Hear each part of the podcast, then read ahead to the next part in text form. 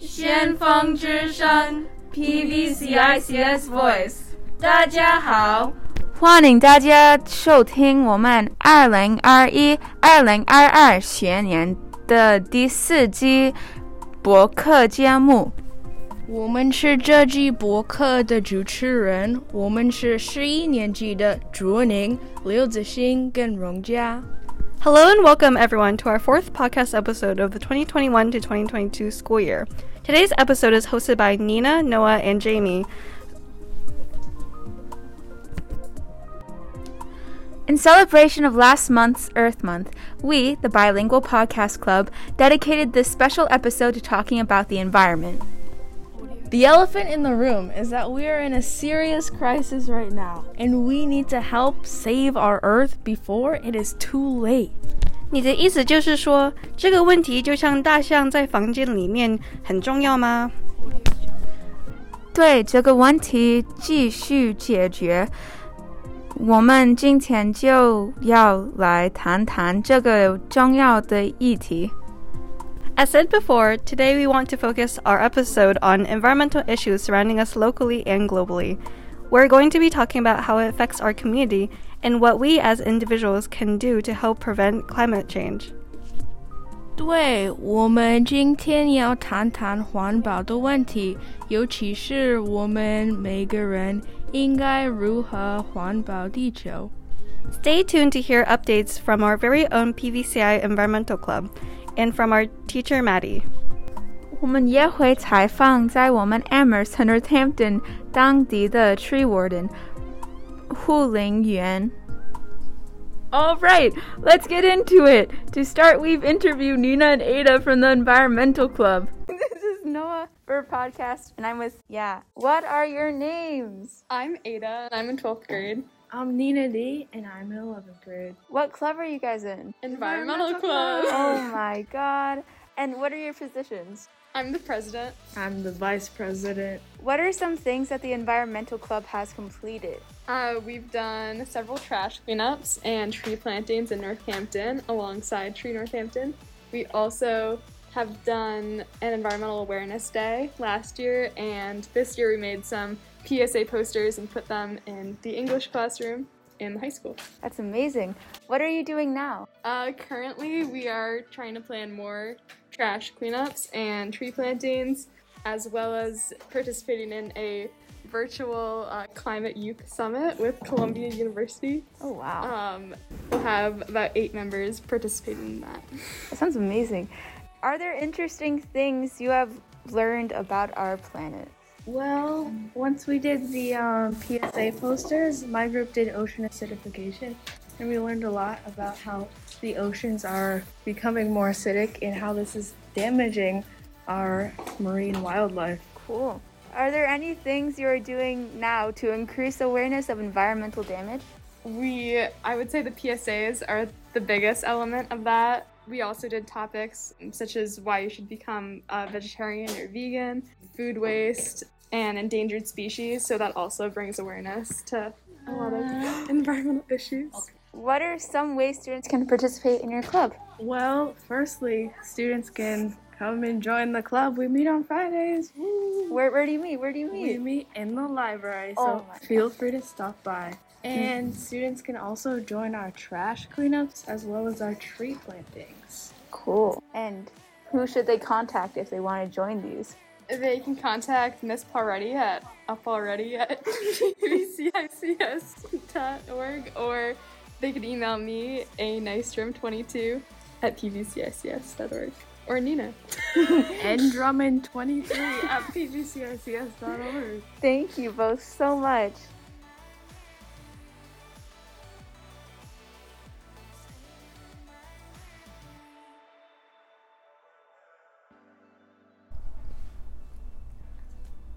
Oh，知道我们的学校有这样的社团， 好酷哦！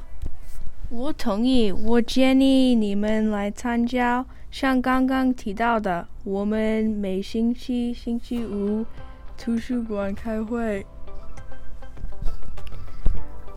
你们做的活动包括捡垃圾、种树、设计环境主题海报，对吗？嗯。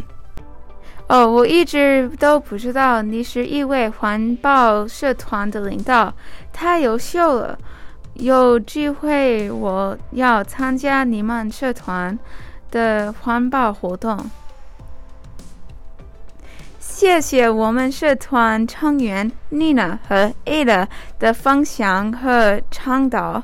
环境，人人都要有环保的意识，而地球从我做起。Thanks, Nina and Ada. These are great ideas. It is awesome to learn about people who we know who are helping the environment locally. 现在让我们来听听护林员 Rich Parasiliti 说说怎么保护地球吧。Next, we'll hear from our own local tree warden about these topics on a bigger scale.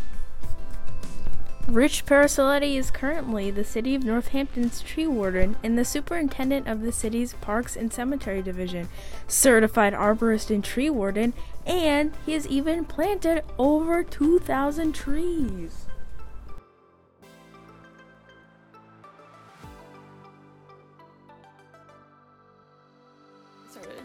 Thank you so much for taking the time out of your day and being on this special podcast episode for Earth Day. So, um, I just want to talk about your background first. So, can you do like a short introduction of who you are and what you do, and what led you into the path of becoming like a tree warden? So, thank you. Um, my name is Rich Parasiliti. Uh, I'm presently the City of Northampton's uh, tree warden. Uh, I also have the role of the superintendent of the Forestry, Parks, and Cemetery Division. So, my uh, level of responsibility is that I'm uh, I maintain or oversee the maintenance of all the outdoor parks, cemeteries, and roughly about 11,000, uh, actually probably 12,000 at this point, uh, public shade trees and their care and maintenance. Um, I'm a cert, I'm an ISA certified arborist. Uh, I became a certified arborist later in life when I was about 45, 46. Um, I have a background of uh, associate's degree in plant soil sciences from uh, Stockbridge School, UMass Amherst.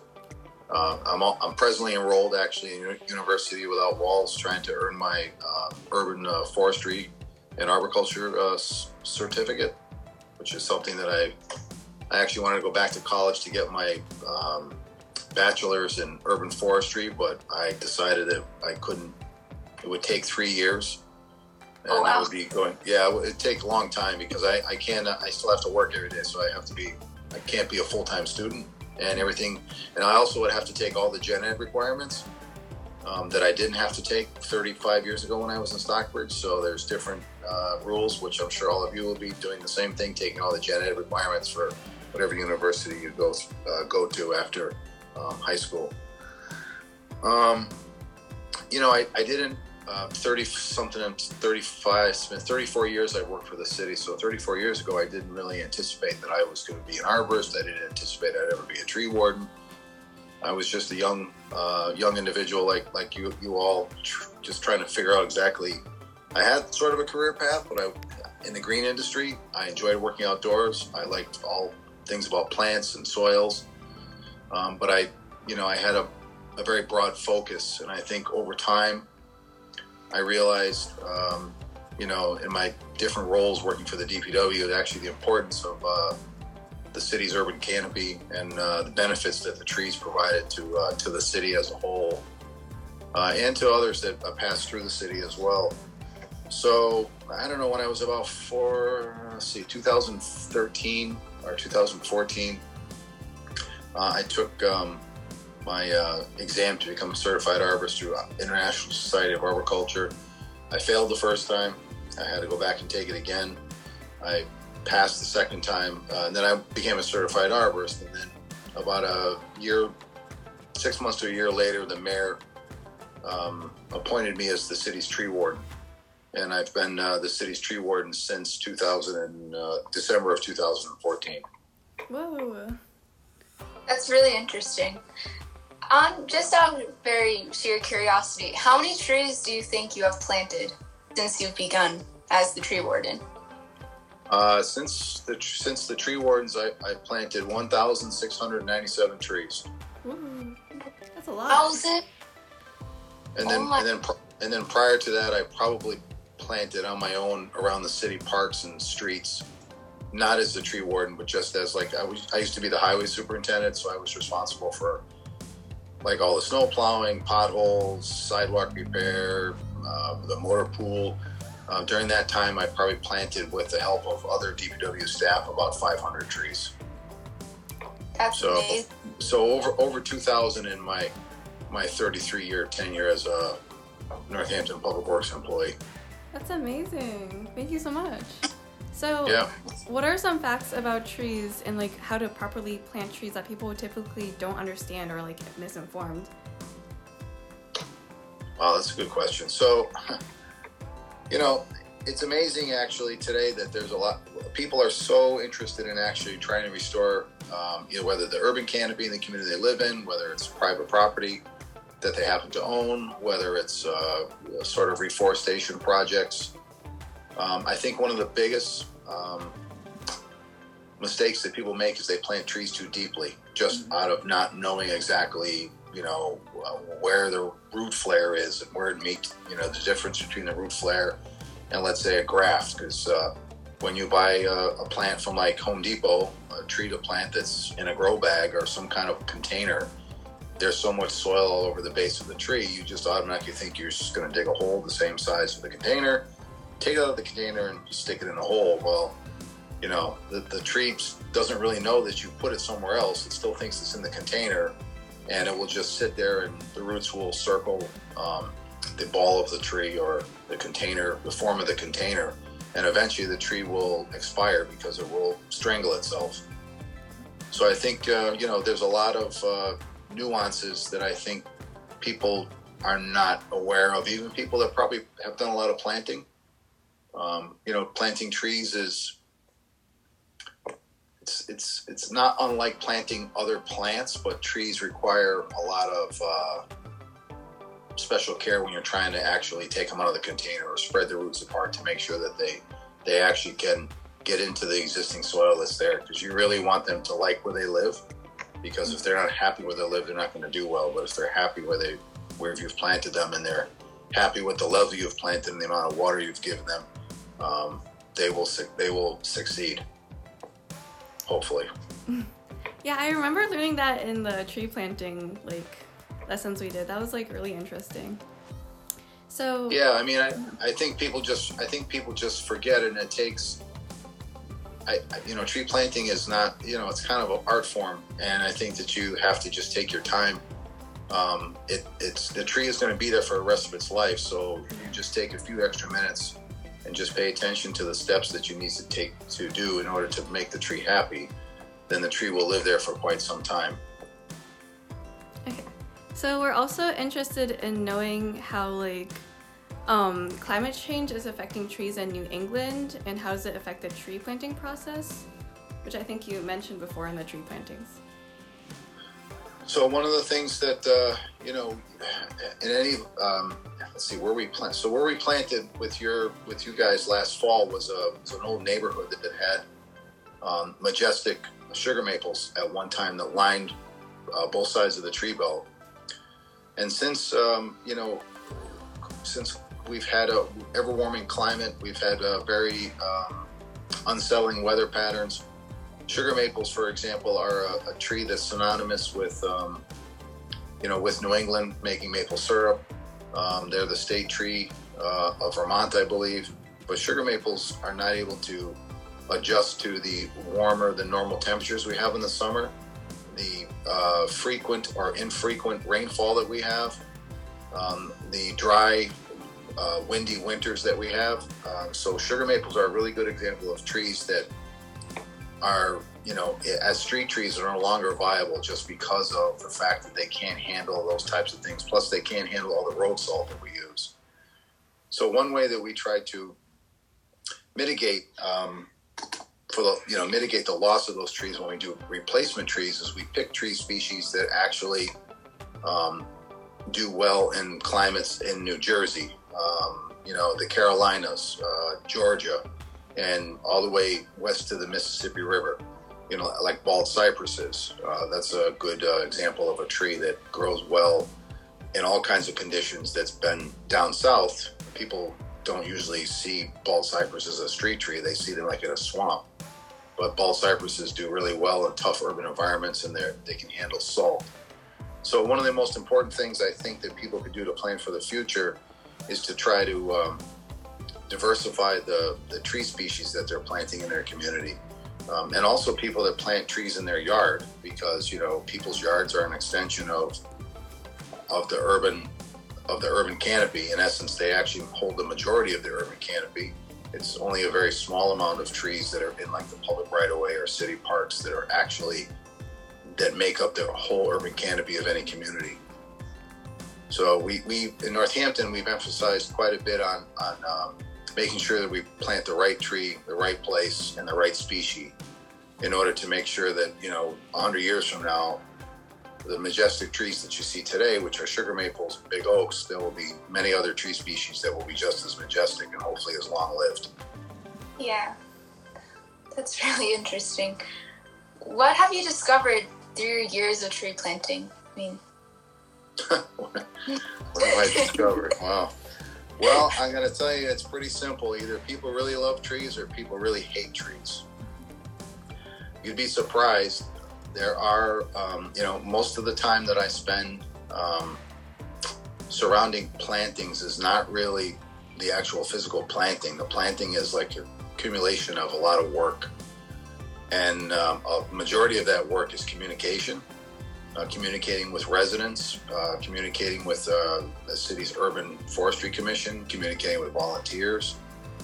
So, in order to have a, a, successful planting program or initiative in a community, you really have to build a lot of relationships with people in order to make it um, happen.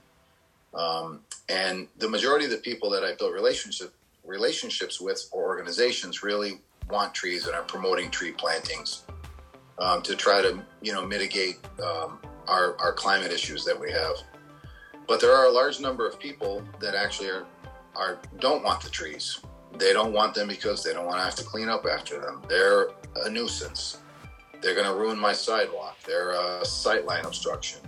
Um, you know, so I, I have a you know every time we do a planting project somewhere, there's always some pushback from people that don't want trees. So I spend a lot of time talking to them, trying to convince them that you know the trees are going to be taken care of. The trees are actually healthy. They actually increase their property value. Um, so you know, I mean, I've learned a lot of other things about actual tree proper tree planting practices. And when I was in college in the late '80s, you know, the tree planting practices were different than they are today. So, but I mean, I think for me, it's mainly been the focus of trying to educate people uh, and even spending time with people that actually are not interested in planting trees, just to kind of understand where they're coming from. So I can maybe walk away from that conversation better informed, so I could um, deal with other people that feel the same way and maybe be a little more successful in getting through to them. Mm. Well, I didn't know that people didn't like trees. That's so odd. Yeah, I mean, it's just like I, you know, like people drive different cars. And People yeah. don't like all the same models. You know, I, it's it is it is to me it's very interesting as well, and I think that's why education for me is so important. And I spend a lot of time talking um, to people about it and trying to learn more about it myself, so I can actually sort of be a bridge. Because you know, trees can't really speak for themselves. I think we you have to find good stewards to speak for them, and I try. I'm trying to be one of those good stewards to try to give uh, people that don't really understand the, the role of trees an actual voice so people actually understand them and accept them, uh, look at them a little differently. Mm-hmm. So our final question is that like you mentioned it before, but do you have any like other advice you want to give to future generations about like um, how to solve the global warming crisis or like any advice in general? Well, I'd have to say that I think that your generation is uh, much better informed than my generation was. You know, when I was your age and I was in high school, you know, we were I, we were more concerned about um, not about global warming, but about nuclear threats, about war. but obviously, in today's frame, right, you can see that all of a sudden that's reared its head. Um, in essence, what's what's happening uh, in Ukraine with Russia and how all the Western nations are rallying around Ukraine. You know, people are really thinking about. They're not thinking about trees. They're not thinking about global crisis at the moment. You can see how the news cycle kind of drives things. But I think for for for young people today, I think it's very important for them not to lose sight of what is important. And you know, we as humans, all of us together, no matter how old we are, we, we have inherited a place on this planet, and we have to make sure that we do our best to try to, you know, give back to the planet everything that we have taken. And and I think the only way that that can happen is by grassroots. So I think it's really important for people of all ages to really take a better look at the landscape and look at it differently and understand that you know we are the landscape. The landscape is us. Um, and without the landscape, we're nothing. And what I mean by landscape, I mean, you know, like all the forest, all the trees. But I mean, literally, if it wasn't for trees, we wouldn't be having this conversation because we wouldn't be able to breathe. We wouldn't be talking to each other because there'd be there'd be no oxygen. Um, you know, and I think the other thing that I think is important too is um, I think that I think young people like yourself have actually um, have a much bigger seat at the table than you think that you have. And I think your voices need to be heard more.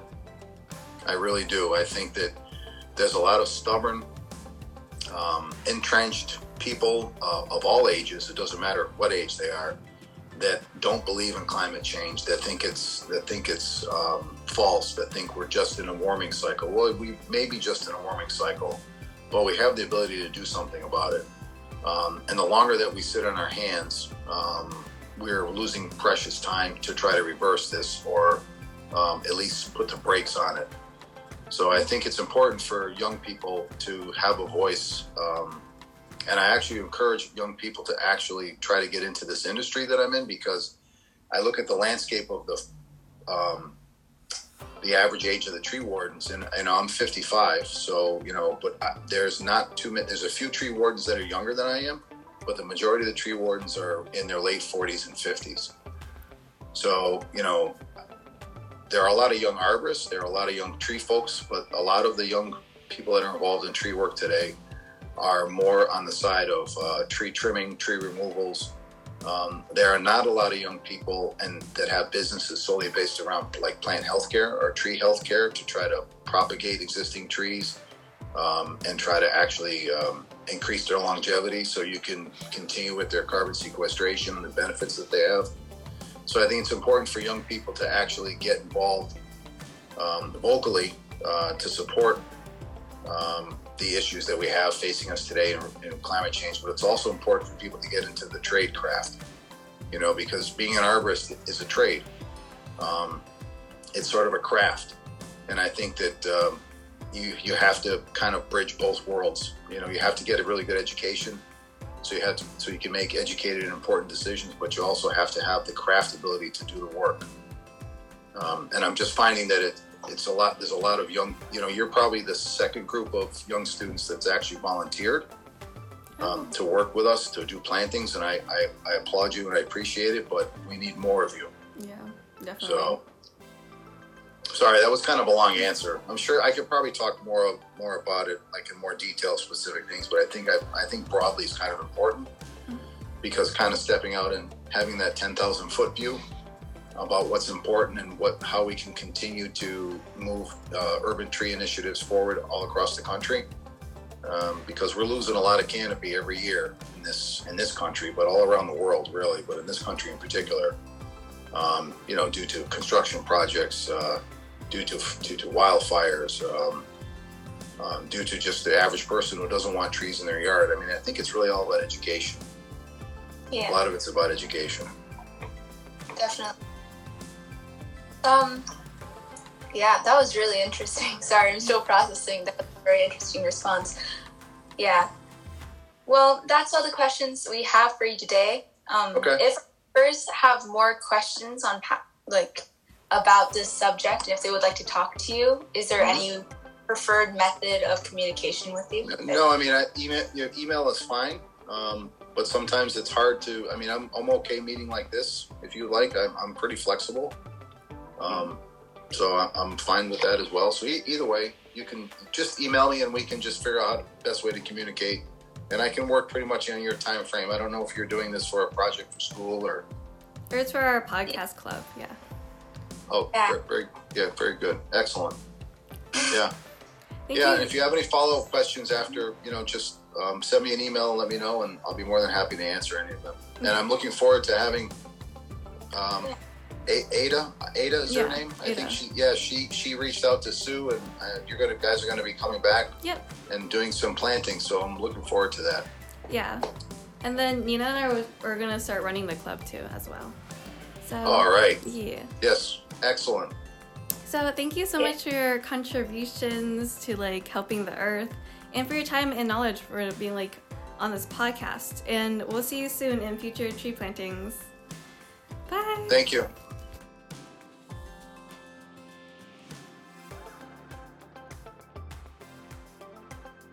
Wow, I didn't realize all that a tree warden does for their community and how many different aspects go into their job. 真的，他的介绍让我眼界大开。原来保龄人为我们做了这么多。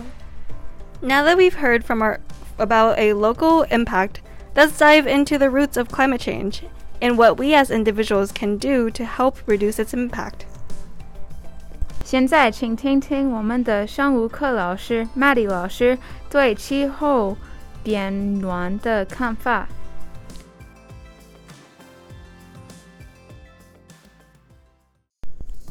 Ooh, hello, teacher Maddie.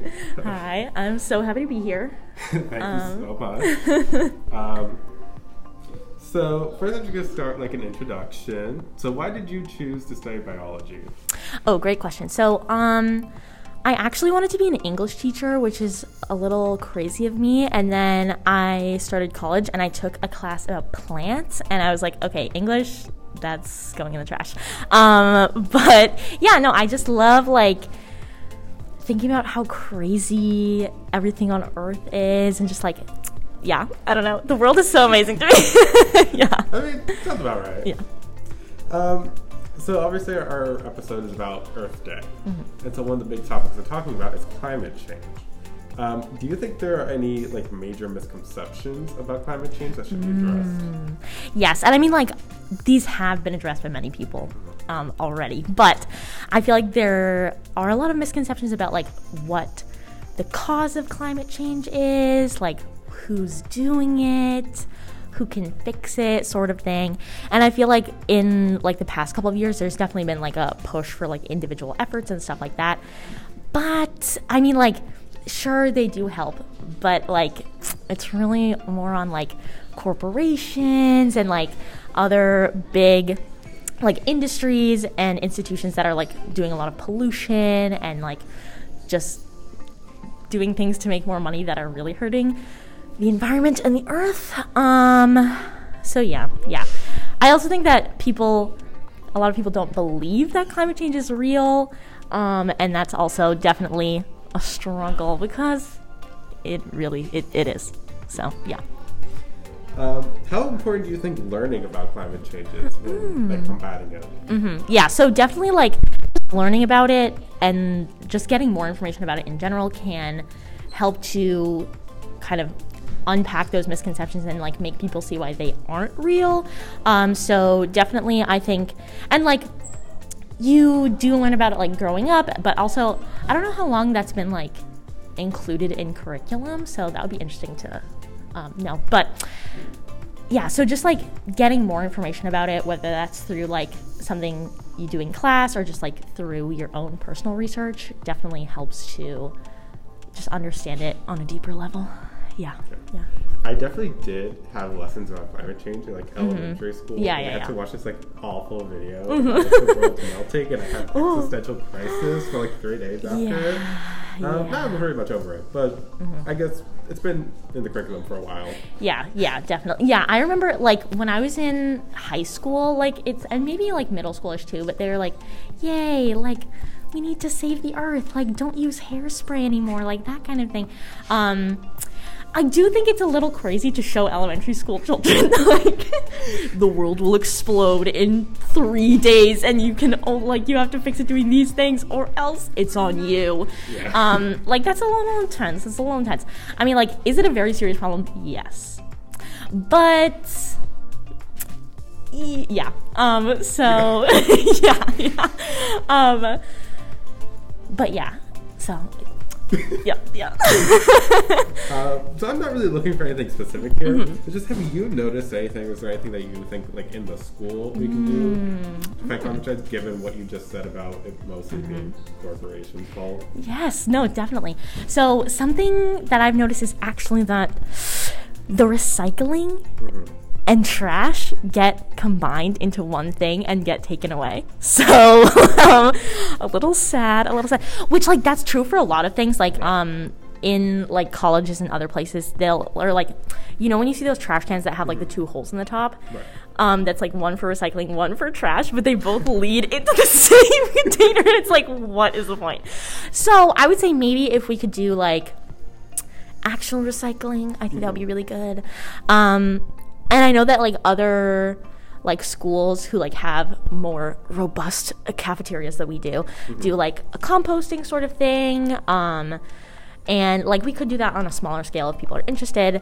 But um, yeah, I don't know. I think also just like obviously like school has a lot of like paper and so like maybe Right. we can try to use less paper and like i mean to an extent like i feel like people are doing that like using like google docs and stuff like that.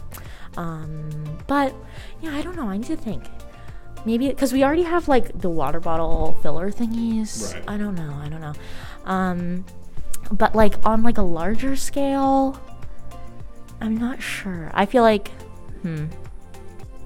I would have to take a look at at some specs at some specs um and get back to you on that but yeah Your answer about the composting.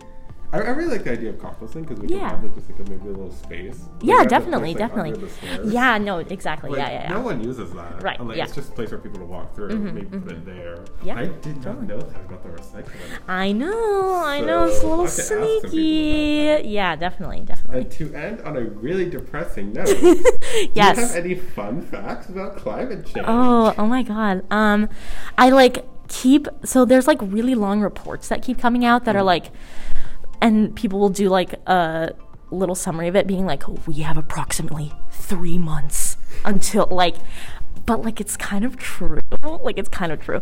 Like, I don't know the exact numbers of it, but like it's coming. Like it's really coming. and you can kind of already see that with like natural disasters keep happening more and more frequently, which is very scary.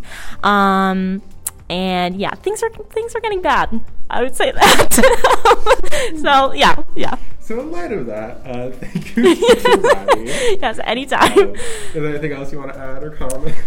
Um, I would say keep pressuring institutions that you interact with to be held accountable for their impact on the environment. I was gonna Yes. make a joke, but that. Oh, okay. I meant really serious. I don't remember Sorry. Wait, what was your joke? What was your joke?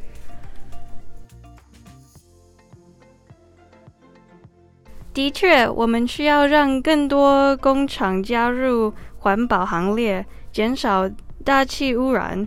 现在气候变暖，冬天下雪越来越少了，导致我们学校附近的滑雪公司 Berkshire East 面临困境。Due to warmer weather, the skiing season has shortened. Now, it is harder to keep the snow from melting, and it also takes more snowmaking machines in order to produce more fake snow. 是的，他们公司为了赚钱，不得已加了夏天项目，维持生计。 Maddie 老师提醒的对，在学校我们也要做好垃圾分类和回收 少用之。 It is really inspiring to hear how well informed the teachers at our school are. It is also nice to hear all of these useful suggestions. 哇，我们刚刚学了很多东西，真的好有趣哦！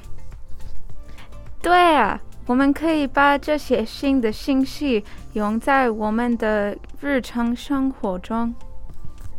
Thank you all so much for listening to our fourth podcast episode. We hope you all learned more about the environment and how to protect our environment. Hopefully, the facts that you've learned can inspire you to protect our Earth.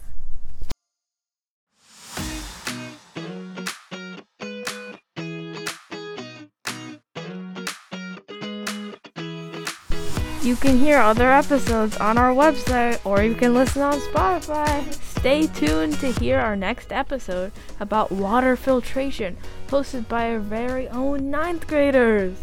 欢迎大家关注我们的 Instagram，我们会在那里公布新的博客的信息。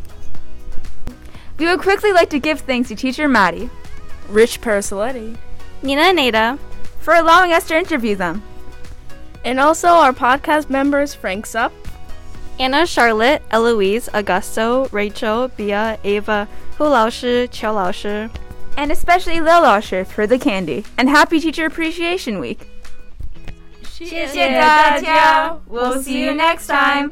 我们下季见。还有要谢谢我们所有博客的成员一起共同制作了这集的节目。祝全校的老师教师节快乐！